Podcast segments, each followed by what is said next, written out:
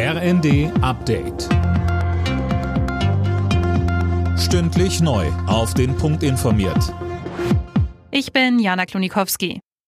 In Recklinghausen hat es am Abend ein schweres Zugunglück gegeben. Zwei Kinder sind von einem Güterzug erfasst worden. Ein zehnjähriger Junge kam dabei ums Leben. Ein neunjähriger liegt schwerst verletzt im Krankenhaus.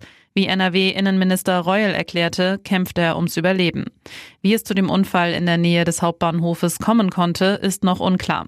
Die Lage vor Ort war offenbar zunächst sehr unübersichtlich. Unter anderem mit einer Drohne hat die Feuerwehr die Bahnstrecke nach möglichen weiteren Opfern abgesucht. Laut Polizei gibt es aber keine Hinweise, dass noch jemand in den Unfall verwickelt war. Nancy Faeser will Ministerpräsidentin in Hessen werden. Sie hat angekündigt, dass sie als SPD-Spitzenkandidatin bereitsteht. Ihren Posten als Bundesinnenministerin will sie aber behalten.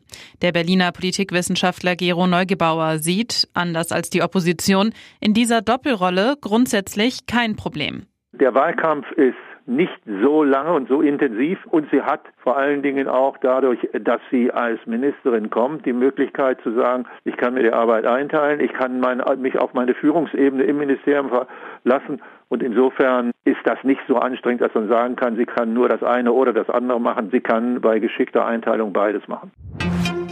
Um die weitere Unterstützung im Krieg gegen Russland geht es heute beim EU-Ukraine-Gipfel. Der findet aber nicht in Brüssel, sondern in Kiew statt.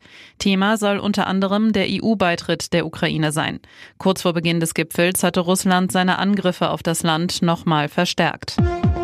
Alle Nachrichten auf rnd.de